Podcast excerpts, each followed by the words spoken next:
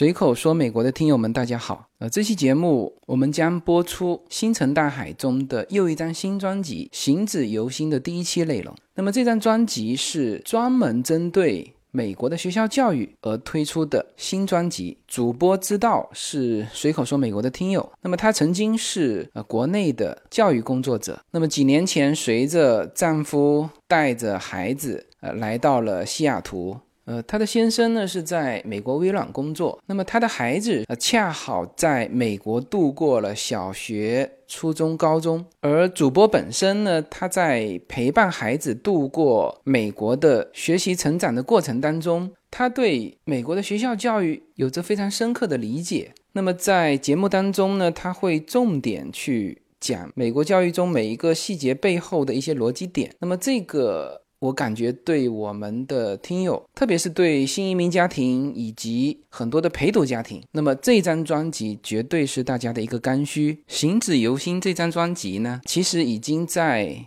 我们的公众号平台上已经上了六期的内容了。呃，我的公众号名字是无限空间哈。那么从这个节目一开播，我发现，在我们没有任何的宣传的情况下，就已经非常多的我们的听友啊，包括叶子本身在听这一张专辑的内容。呃，大家知道，星辰大海是随口说美国社群，希望打造一个围绕着中国人在。美国生活、学习、创业、成长的一个最专业、最全面的内容平台。呃，因为我们自己家庭的因素啊，因为我们孩子还小，所以呢，我之前就希望能够寻找这么一位，他自身在美国有着对美国的小学、初中、高中有着亲身经历的主播。那么，恰恰本专辑的主播知道，就是我们最理想当中的人选。他是我们的听友，同时呢，他的孩子又亲身经历了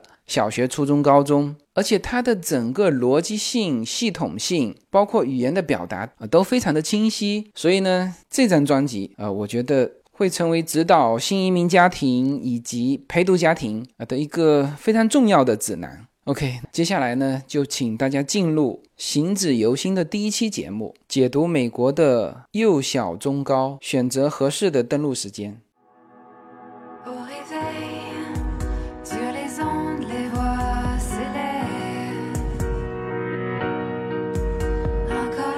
大家好，我是自由军的听友啊，我叫知道，我的微信名是知道，这个名字听起来有点好为人师的感觉啊。当然，我起这个微信名的时候，当时是有其他的一些原因。不管怎么说吧，我没有想当大家的老师的意思啊，只是说想和大家分享一下呃我的一些感觉。嗯，其实呢，我是主要想分享一下关于这个中美呃教育方面呃各种差异的这些内容。我们前期呢是希望说准备了五个方面的内容。第一个方面呢，内容呢是说中美教育各阶段的这个不同点和相同点，然后呢还有教育的侧重点。那么我希望呢，当时希望分享这些内容呢，是希望大家能根据这些特点，它的小学阶段呀，它的幼儿园阶段呀，它的中学阶段和它的高中阶段，根据这些特点和自己的需求来选择一下啊，大家觉得孩子来美国的时间。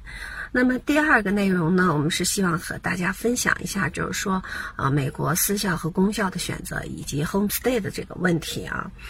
这是第二个问题，第三个问题呢？当时是想分享，就是关于这个数学的感觉差异。就是我们从国内过来的人都会觉得说，在美国的这个呃数学特别简单，但是真正来到美国来读高中的时候，读初中和高中的时候，尤其是来美国读高中的时候，他们会觉得说，在美国感觉这个数学问题可能并没有我们想象的那么简单。那这个感觉差异是来自于哪里？呃，那我可能从我儿子自身。的的情况会给大家做一个分享。另外一个方面呢，第四个内容呢，我们是想分享一下，就是说申请美国大学，那到底是在国内读高中更好，还是来美国读高中更好？呃，这个可能也是大家比较纠结的问题。呃，最后一个想和大家分享的就是前五期内容啊，最后一个想和大家分享的呢是孩子融入学校最快的途径有哪些？嗯，说起来这五方面的内容，给我感觉好像都是老生常谈的一个内容，可能很多人都在讲这些方面的东西。我也不知道我分享的内容会对大家有没有帮助，但是从我的切身体会来说，我希望可能能给大家提供一些信息。那么今天呢，呃，第一期呢，就是说先讲讲这个，就中国和美国各个教育各个阶段的这个相同点和不同点。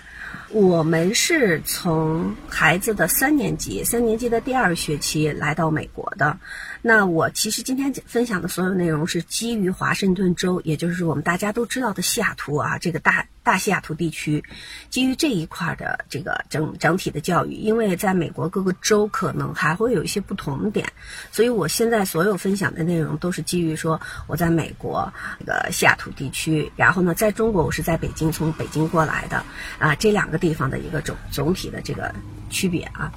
那其实我们大家都知道，其实国内现在的教育呢，大部分都是比较注重这个知识能力。各种计算呀，各种这个记忆呀，或者说写作啊，就是说具体的知识。然后对于能力方面，其实在北京、上海，我觉得这些大城市这些年也在去重视起来了。呃，这个能力方面，但是整体的感觉来讲，还是美国是更加重视能力而轻知识的。然后呢，我们中国呢，更是注重这个 IQ 的培养。就是比较轻视这个 EQ 的培养，但是呢，可能美国这边呢，可能正好跟我们相反啊。我其实觉得这些都不是特别重要，因为就是先学哪个后学哪个，或者说我们现在已经意识到了，而且家长都意识到了，都在培养这个 EQ 啊，培养能力啊。但实际上，我觉得很大一个特点，给我印象特别深的是，美国特别注重规则意识和公民意识的培养。尤其是他们在小的时候，小学的时候，嗯，你看他小学一二三年级啊，就是说他之前在小学整个阶段，有的学校是五年级，有的学校一直是到六年级。他每学期开学的时候，每年开学的时候，第一前两个星期都是讲什么？讲规则。你在我这个教室里，你得 follow 我的规则。那我这个老师，我有哪些规则？而且年级越低，规则越细，细到了你可以带什么样的？零食什么样的 snack 你可以带，你的什么样的东西你不可以带？说同学和同学之间什么样的距离是安全的？你们之间不可以，他这边要求特别严，尤其越低的年龄，他说你不可以 touch 别人，就是你觉得你是开玩笑，好像说我碰你一下，推推搡搡，这些是绝对不允许的。但是到高年级，反倒他不去控制这个问题。其实这个问题是什么？是因为说我们孩子之间。他不确定他的轻重，因为我碰你一下，我觉得我很轻，可是那个受力的那个孩子，他可能觉得会很重，那就会容易引引起矛盾，而且所以他就不确定你这个轻重的情况下，避免纠纷的最重要的一点，他就是拒绝 touch，就是你这任何的这种互相之间的 touch 都会被老师叫出来，那他在这些规则管理上呢特别严格。他高年级呢，他是觉得说你们之间知道自自己，就是说很近的朋友之间，你们的相处模式是什么样的。然后呢，稍微疏远一点的朋友之间，你们的相处模式是怎么样的。所以这个时候，他反倒对这种身体方面的接触，他不会要求那么严了。而且因为孩子们可能基本上到五。尤其到五六年级，基本上孩子们都会有一些体育项目的参与，所以他们很明白中间就身体之间的接触的那个力度会产生什么样的一个结果，所以他们会很相对来说有分寸。我觉得这个意识是我们。嗯，之前可能在国内要求不是那么严格的，因为我们国内可能甚至觉得说啊，他没有恶意，他怎么样啊，那你就应该理解，这个是我们需要转变一些观念的一个地方。那么就是咱们现接下来我想说一下，就是各个阶段吧。幼儿园阶段，因为幼儿园是我我儿子没有上幼儿园，我儿子过来的时候已经就是三年级的后半学期了。然后呢，我周围的邻居有很多人，他上了这个幼儿园，就是我从他们那边了解的情况的话，我感觉说性价比的，从性价比的角度上讲，中国的幼儿园是最好的。换句话说，因为可能我我不知道其他州，反正是。华州地区的幼儿园其实是很贵的，教会幼儿园便宜的教会幼儿园一个月大概也是七八百美金这样子的，然后稍微差不多一点的幼儿园都在一千三美金一个月，这样，然后都不管饭，这个是都不管饭的。如果我们把它折成人民币啊，也不要就是说，如因为我们现在是。听众大部分都是在中国挣钱、挣人民币的，对吧？你要把它折成人民币的话，你花六七千人民币，你在国内上的幼儿园，相对来说它的条件。啊，它的这个培养的整个综综合情况都特别好，因为像幼儿园，它大肌肉、小肌肉的训练啊，它对孩子的这个体能啊，呃，包括他对孩子的这个学学习的一些呃培养啊，嗯，还有一个早期的这个知识的启蒙啊，他做的都比这个美国这边要好。美国的幼儿园其实给我的感觉就是像我们过去我小时候过去的一个托儿所。就是帮助家长去看孩子，所以它里边讲到的更多的是说和呃这个孩子相处规则意识会讲的更多。但是你说他培养你什么，呃学习的能力啊，呃认知的能力啊，还有说有系呃有这个体系的说有目的的训练大肌肉小肌肉啊绘画什么的，呃幼儿园不具备这样的功能，只是说他可能有一些活动，呃。有一些活动的设计也可以设计这样，但是我觉得跟国内的幼儿园完全没有办法比。嗯，那么小学呢？嗯，他们确实是相当重视这个阅读，重视文科。嗯，而且美国的这个文科他们特别会讲，嗯，他们教的特别好。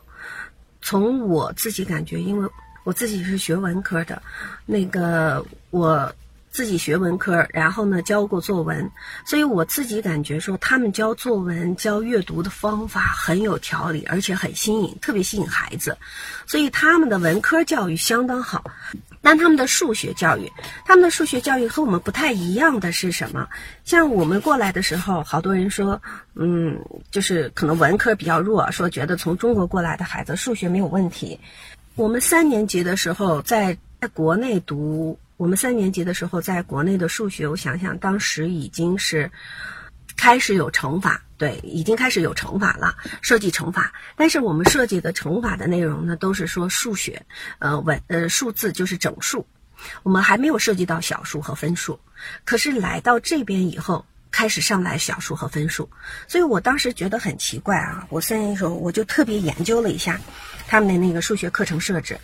他们是说，你看他到三四年级，他做的那个加减法还是二加三，就是咱们想象的个位数的加减法。但是呢，他们难度一直没有上来。可是他们的难度在于，他们把数的概念全部灌输了。就说他在整数、小数和分数，他几乎是在二三年级都开始在灌输给你。那换句话说，他们那个时候有什么题？他有一加零点五加三分之。呃，加四分之一的题，对，它有这样的题，就说我们从国内可能说是几十几百加减法都没有问题，甚至乘减乘法口诀都背得很好了。但是刚开始过来的时候，你没有数的概念的时候，你会对一加零点五加三分之一或者加四分之二，你会发懵。这个题，就说。嗯，我觉得它这个侧重点不同，是说它要让你明白那个数的概念，那个小数到底是个什么意思，然后呢，那个分数它是个什么意思，所以它并不是要求你会算，它要求的是你要懂，理解那个数。所以当时他们印象比较深刻的就是，我儿子他们学乘法的时候，他们用的是什么？他们是用的是，比如说十五乘以三。那相当于我们是，我们是教数式啊，我们教算式，说三五一十五，我们背，然后写个五往上进，一三得三，四十五，对，这个很简单。他们没有教过这个，他是先个位数乘个位数，他就相当于理解说有五，呃，有三个五，对吧？个位数乘是个位数是五嘛，然后呢乘以三是说有三个五，好，三个五加起来是多少？是十五。他先写一个数十五。它就是十五乘以三等于先写一个数十五，十五再加上再加上那个十十位数是一对吧？那就是十，十乘以三那有多少？那就是三个十相加，那就是三十。所以他再加上一个三十，那再写一个，再加一个，那就是对，这样加下来呢，就是说十五加三十，那等于多少？等于四十五。OK，他这个十五乘以三是这么算出来的。他要让你明白这个数是怎么样分解出来的这个过程，所以他们没有教过那个数式，他们那个数式是往往是在最后一个阶段教。他很长时间做乘法，实际上是做出来一堆方块，让你去填一个键，填个位数乘以个位数的一个数，十位数乘以十位数的一个数。如果两位数算的话，你乘出来数更多。这个个位乘那个个位，这个个位乘那个十位，就是说你会有四个数最后相加加加起来的一个和。我不知道我这么说完，大家有明白不明白他们这个数学是怎么教的？然后你你你会觉得会比较有意思。然后包括他们当时教这个九九乘法表的时候，我觉得也挺有意思的。他们去教咱们说呢，用手指头啊去比划，然后他们会去教。呃，我记得当时是学九，一九得九。OK，他把十个手指都伸开了以后，然后呢？他左手的第一个手，呃，大拇指是弯回来一九，那就弯回来一个手指头，那就是一九是多少？是九，剩了九个手指头，对。然后呢，二九是多少？二九就把这十个手指头再伸开以后，你把第二个手指，左手的第二个手指，也就是左手的食指弯回来，那。那你那个弯回来那个手指左边是几？是一，右边是几？是八。那二九就是十八。他们是这么教的，所以就是说我我有时候觉得说，如果我们中国的家长按中国的方法教完了以后，孩子会，就是说如果孩子变通的特别好还好，孩子变通的不好，他会去学校有点发懵。因为我儿子刚来的时候，他的九九乘法表已经都是学会了，但是他去看，呃，他上课听老师讲，就是他们。用手指在比划这个怎么去背这个九九乘法，我儿子就是懵的，不知道他们要干什么，所以这可能也是他们的一个数学方面的一些特点，还是挺有意思的。但是呢，他们的小学教育呢，已经就开始了有一点个性化教育的内容了。呃，这个个性化教育的内容是体现在哪些方面呢？首先呢，是说。呃，几乎应该是各个州都有一个所谓的这个 gift program，他们叫大天才和小天才啊。啊，州里的呢，就是各个学校去考叫小天才。那么华人基本上都会去 push 孩子去上这个小的天才班。呃，这个呢是基本上是在比同龄孩子要提高两级。我们原来这个 Gifted Program 是提高一级，但是从去年前年改革的时候，这个就变成了提高两级，就相当于你一年级在上三年级的课。那这样的话，就是说，嗯，因为他们这边的基础教育相对比较简单嘛，所以大家都希望把孩子往这个 Gifted Program 去 push。那大天才的概念是什么？大天才概念是指那个普林斯顿有一个就是天才项目，那就是说在十三岁呃不满十四岁的孩子，如果你参加这个 SAT 的高考的情况下，你单门课程能超过，因为现在是单门课程满分是八百嘛，就是新的 SAT 是满分一千六。六嘛，如果你在十三岁、十四岁之前，你参加这个 SAT 考试，你单门课可以超过七百分的话，那就认为你是有这个单门课的这个培养天赋。据说是这个普林斯顿的，呃，这个大天才这个小组会给一个跟踪，然后给你有一个制定的个人制定的一个计划。但是实际上，我问了一下周围的人，可能说他们也没有特别清晰的给一个跟踪的计划。我没有见，听说谁接到了特别清楚的一个，但是可能会有一个这样，你进入他这个小组以后，可能有一个背景吧，呃，也许对以后有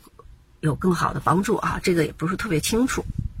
那接下来我们就说一下，就是说，如果说你比如说，呃，你考不上 Gifted Program，我只有数学很好，或者说我的英语是后来的，我英语达不到那个成绩，在美国这边呢，其实我觉得是你加强一下跟老师的沟通。我们好像都觉得，就是，呃，现在不管是美国的呃这边的人去宣讲也好，在中国的人宣讲也好，就是大家会都会觉得美国的老师可能不是那么负责任。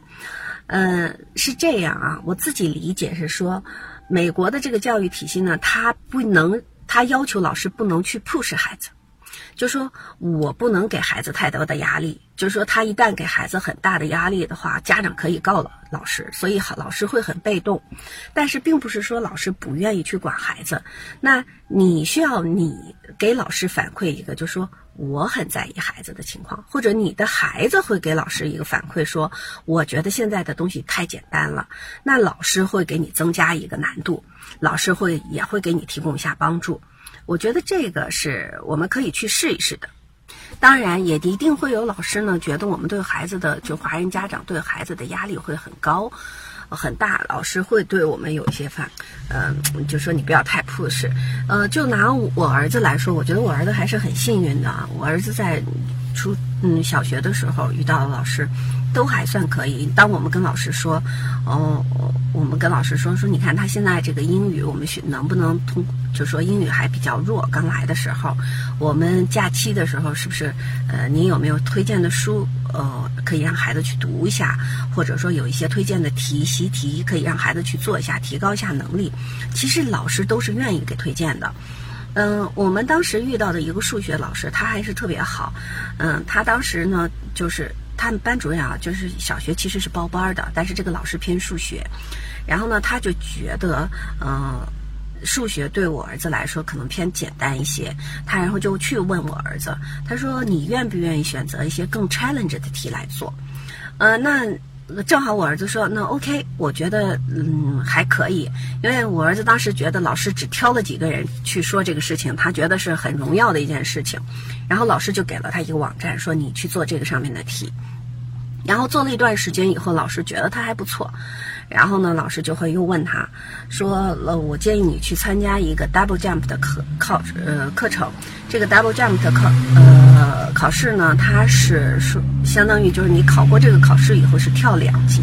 那其实就是比 gifted program 的孩子当时的 gifted program 还稍微再高一点点。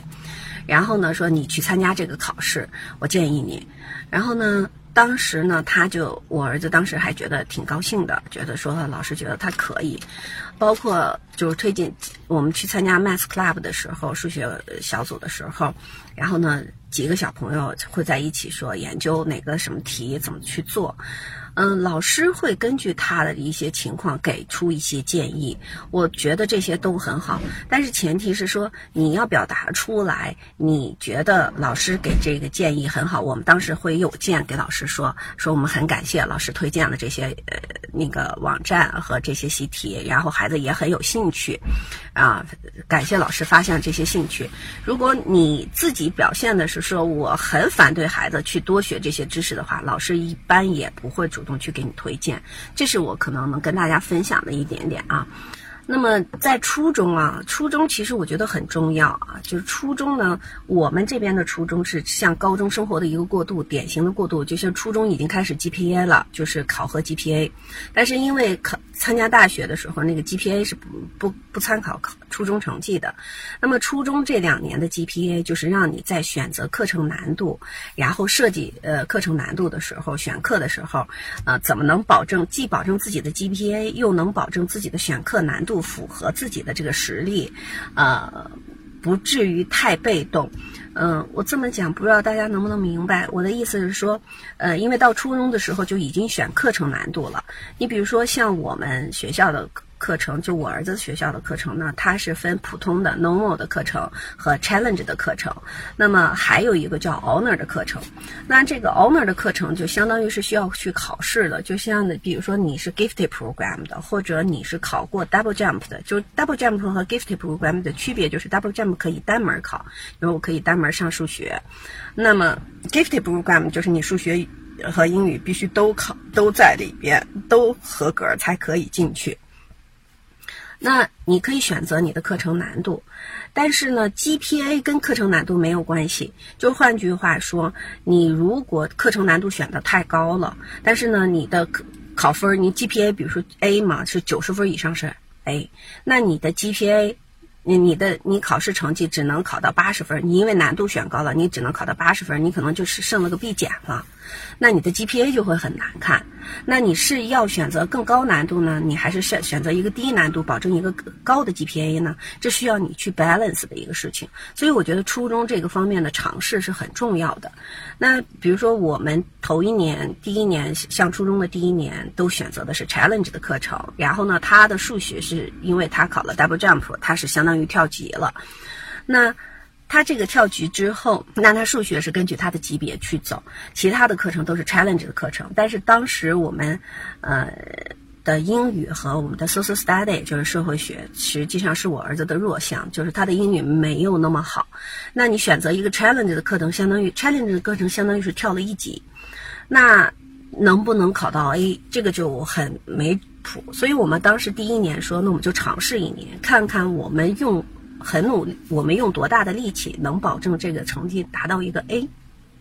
我第一年尝试了一下，嗯，是到了第一年的 GPA 是在 A 减，就是总总的 GPA 是在 A 减，就是他。但是呢，嗯，他的 Social Study 还是他的 English 我忘了，可能是没有达到 A，是达到了个 B 加，反正对他来说稍微有点难度。嗯，那么第二年我们就在想说，那是要把这个课程的难度降低，还是再去尝试一年？然后后来呢，呃，因为我儿子正好赶上一个学区改革嘛，就是六年，我们之前是六年级在小学，然后到改革以后呢，是六年级变到了初中，然后九年级变到了高中。这样的话，我儿子其实相当于只有七年级和八年级是在初中尝试，我们就比别人的初中少一年。那么到了。八年级的时候，我们在商量这个难度的时候，我儿子就说呢，那我还希望再选一年 challenge 的课程。如果这一年 challenge 课程，我觉得还是很难拿到一个 A 的话，那我可能高中就会考虑一下把难度降低。那结果很高兴的是说，他在八年级这个课程当课程这个上课的选择 challenge 课程的过程当中呢，他的成绩拿到了 A，而且他自己也觉得他是可以拿到 A 的。嗯，他就。他很高兴。那他在九年级选选课的时候，他现在选的都是 Pre AP 的课和 AP 的课程，所以他这个初中的这个阶段的过渡，对他高中选课的时候，他怎么去选这个课程，选课程的难度，还有选课程的，就比如说他们有一些选修课，哪些选修课是自己喜欢的？你初中是一个尝试，对这个方面是很重要的一个方面。所以这是初中方面的一个嗯特色。嗯，而且呢，初中方面这个也是这个老师的问题。我我一直强调是说要和老师有沟通，嗯，而且这个沟通是相对你来说可能是很意外的一个收获，因为我们在我儿子在八年级的时候，他选择的是 Challenge 的 English 那个课程，结果他选完了以后，开学第一周，然后呢。他就很不喜欢这个老师，他没有想到这个老师，他觉得这个老师，这个老师其实水平很好，但是呢，他年龄比较大，说话声音比较低，然后呢，上课比较没什么激情，所以对于一个男孩来说，可能不够吸引他。然后他就跟我说，他说我上他的课太累了，我都想睡觉，我不喜欢他的课。然后呢，当时就说，因为。这个学校呢，其实美国中学这点挺好。你选了这个课程，你去找你的学监，你还可以去换。当你觉得第一学期你觉得难度特别对你来说确实嗯不合适的时候，你可以去跟学校的 counselor 去商量，然后你们还可以去换。然后呢，我儿子当然这个得家长签字啊。我儿子就来跟我说，我能不能换掉这个课程？我说那 OK，如果你觉得特别难，那我们也嗯不愿意去呃强迫你。后来就是我们是开学前两周会有一个就是介绍会，各个老师会跟家长见面，然后我们去听了各个老师讲他这一学期的这个计划，我们也觉得这个英语老师很没意思，很 boring。他他们比较讲究这个叫 language art，就是语言艺术，他整了很多很高大上的词儿，我整个没听懂。我听他的课，听他介绍完了下来以后，我我跟孩子爸爸就说问，因为孩子爸爸英文比我好，然后我问他，我说他说了些什么，你听懂了吗？他说他也没听懂，然后我们俩就傻了，我们说你这这讲了半天都不知道讲的是什么，就是他用的一些那个词汇啊，就是很不常用的一些词汇，然后呢，我们俩一听他上课那个方式，我们就想啊，我们就知道孩子为什么不喜欢他了。但是呢，我能感觉到那个老师很有水平。一听他那个文科那个思路，我就觉得他那个他应该很会讲。我又不太愿意强迫孩子，我就给老师发了封邮件。我就跟老师说呢，我们是从中国来的，那么来了，这是我儿子，这是第四年。对我们当时是八年级，我们这第四年，第四年他的英语呢，我嗯，全是靠他自己去学，现在成绩也还 OK，嗯，可是呢。我们家长对只是对一些生活化的语言口语可能是稍微明白一些，对于一些就是呃 language art 哈，就是语言艺术方面的，我们给不上什么嗯，就是帮不上什么忙。我们就想问他，呃，就是说我们感觉到孩子能跟你上这一年，呃，能跟你学到很多东西，但是呢，我们会很会担心说会不会对他来说太 challenge 了这个课程。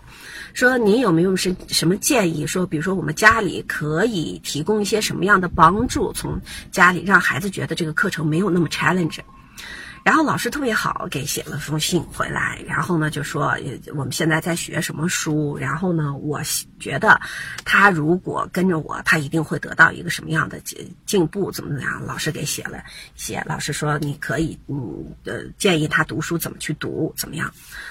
然后回了这封邮件以后呢，最好的一点是什么收获？是我儿子去找他的 counselor 去商量换这个课程，他想换到 normal 的课程的时候，他找了两次 counselor，正好没找到他的 counselor，那两次都不在学校，就是没上班。当时就被他的英语老师发现了，他英语老师知道他想从 challenge 的课程换到这个 normal 的课程，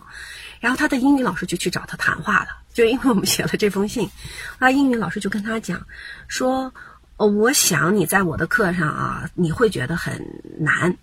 嗯，我能理解，所有的孩子在我的课上，他们都会觉得很难。我的课程上一般来说好一点的孩子能拿到 B，拿到 A 特别难。他说呢，但是我相信你跟我坚持一年，你会觉得你有很大的收获和进步。你要不要试试？他说，我觉得你可以。然后呢，就因为老师找我儿子谈了这个话。我儿子想了想，然后就跟我说：“我这一年如果只能拿到 B，不拿 A，你觉得可不可以？”我说：“的，我当然觉得可以，这是你的成绩，你很努力了，你拿到什么啊？”他，那我儿子说：“那好吧，那那我就试一下。”所以呢，因为这个老师跟我儿子谈了一下话，我儿子就没有去换这个课程。然后我儿子就跟我讲说，我需要在上英语课。他因为上英语课，他不是每天上，他们去换成高中那种大课，是一天就是一节课，像我们是一个半小时是那样的大课，所以一天是三节课这样子。他在上英语课的那两天三天，他要求说，你给我准备咖啡，我要带咖啡去。他因为上课困，我说 OK，那就给他准备咖啡。这一年下来，最后他这个英语成绩居然达到了 A，就是他自己也很高兴，嗯，我们也很高兴。所以，所以有的时候我觉得是说，嗯，初中方面你可以去尝试，因为这个东西就是说，嗯，这是你高中阶段，就是说你的。GPA 进入大学就是进入大学这个申请的阶段之前最好的一个尝试。当时他们在最后一个 project 的时候，英文的那个 project 的时候，嗯，是写六首诗歌。他们那年学是八年级是学诗歌嘛，写写六首诗歌，或者写一个喜剧的一个剧评。然后呢，这个是最大。那个时候呢，我儿子的英语还是在 B，然后他就跟我讲 B 加，他跟我讲，他说，呃，我马上快成 A 了。如果我最后这个 project 能做好的话，我可以成 A。他说，可是这两个我觉得对我来说都很难，我有点不确定，呃，选哪个？他说，我如果选好了，我就成功了；我要选差了，我就可能就成绩会很糟糕。那后来我就跟他讲，我说是是，我觉得啊，这两个话题呢都挺难，对你来说都挺难。如果你觉得简单的话，嗯，我认为戏剧比诗歌会更难。嗯，我是觉得说你现在这个成绩不会进入高中，不影响你任何的一个情况。那我觉得有两种选择方式，一种选择方式就是我选择一个我喜欢的，我最感兴趣的。我去做，我看看我能做到什么样，做到最好是什么样。第二种选择方式，我选择一个最难的，因为因为你你文科这个东西，你到高中以后，你肯定还会遇到，你比如你的喜剧、你的诗歌，你还是会遇到。那你现在选择一个最难的，我去试一试，哪怕成绩不好，那我知道我不好在哪里，我在高中再遇到的时候，我就能把最难的那个东西，我可能攻克掉。我就当时跟他讲，我说你无论最后这个 project 选哪个，你无论做成一个什么样的成绩，你只要认真做了，我都算你今年算 A 了。我不认为你现在就是说你你这个成绩英语成绩你就都算 A，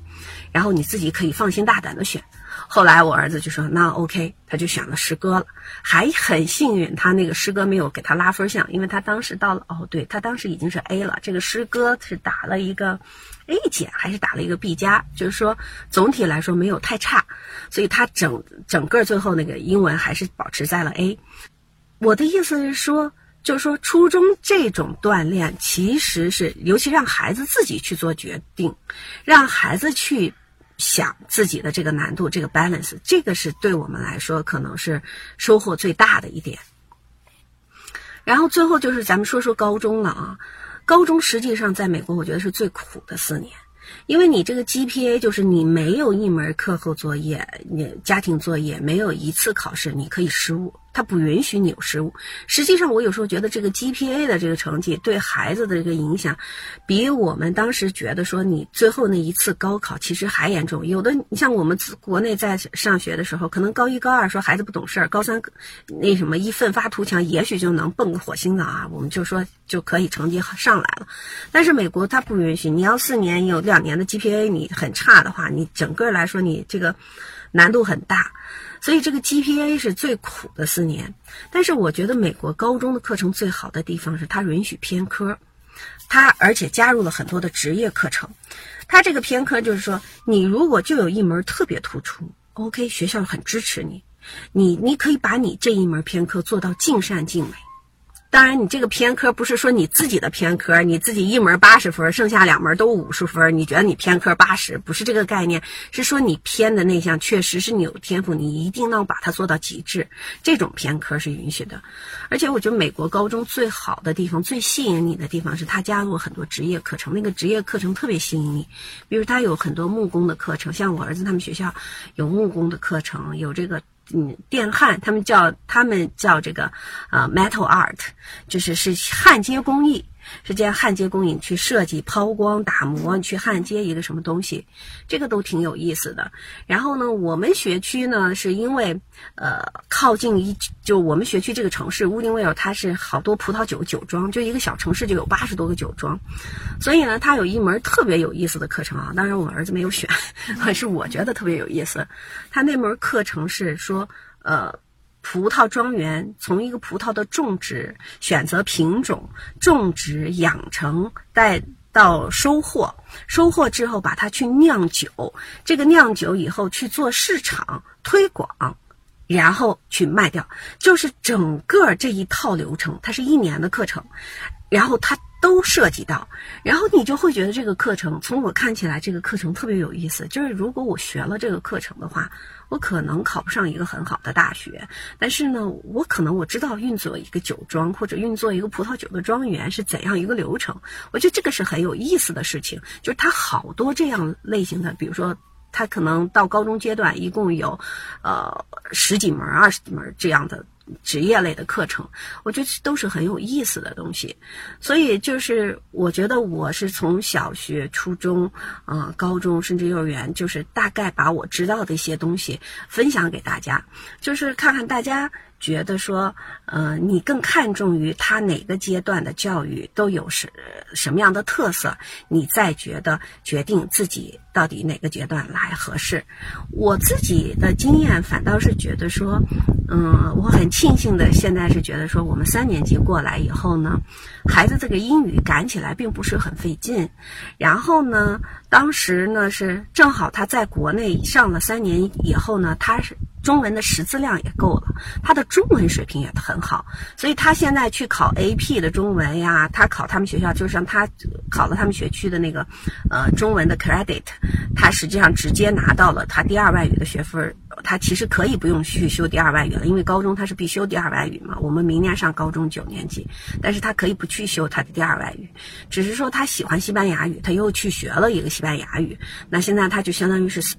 三门语言，呃。我是觉得说，从我们中国家长希望不丢掉中文的角度上来讲，我是觉得我很意外的有这么样一个收获，就是三年级那个阶段过来以后，他的中文和英文适应起来都很好。然后我自己现在很庆幸我是那个时间过来的，我觉得太早的话。嗯，实际上浪费了国内的一些优势，因为我们在北京，当时上过很多的课程，就是比如说我们当时是疯狂家族的一些是会员，然后那里面的是是很多科学课，呃，我很喜欢，然后那个科学课实际上。我儿子在这边小学阶段所有的科学课，不甚至到他初中遇到的一些科学课的内容，都是他当年在北京的时候他都玩过，他都见识过，所以他过来的时候，他觉得这些东西很小儿科。但是你在美国，嗯，就是。实际上，你在美国一个普通的城市比和在北京、上海这样大城市比，你得到的资源远不如在北京和上海能得到的资源多。所以从我的感觉来讲，我觉得是小的时候可能在北京、上海那个资源会更多一些，这是我的一点感受。好，希望能帮助到大家。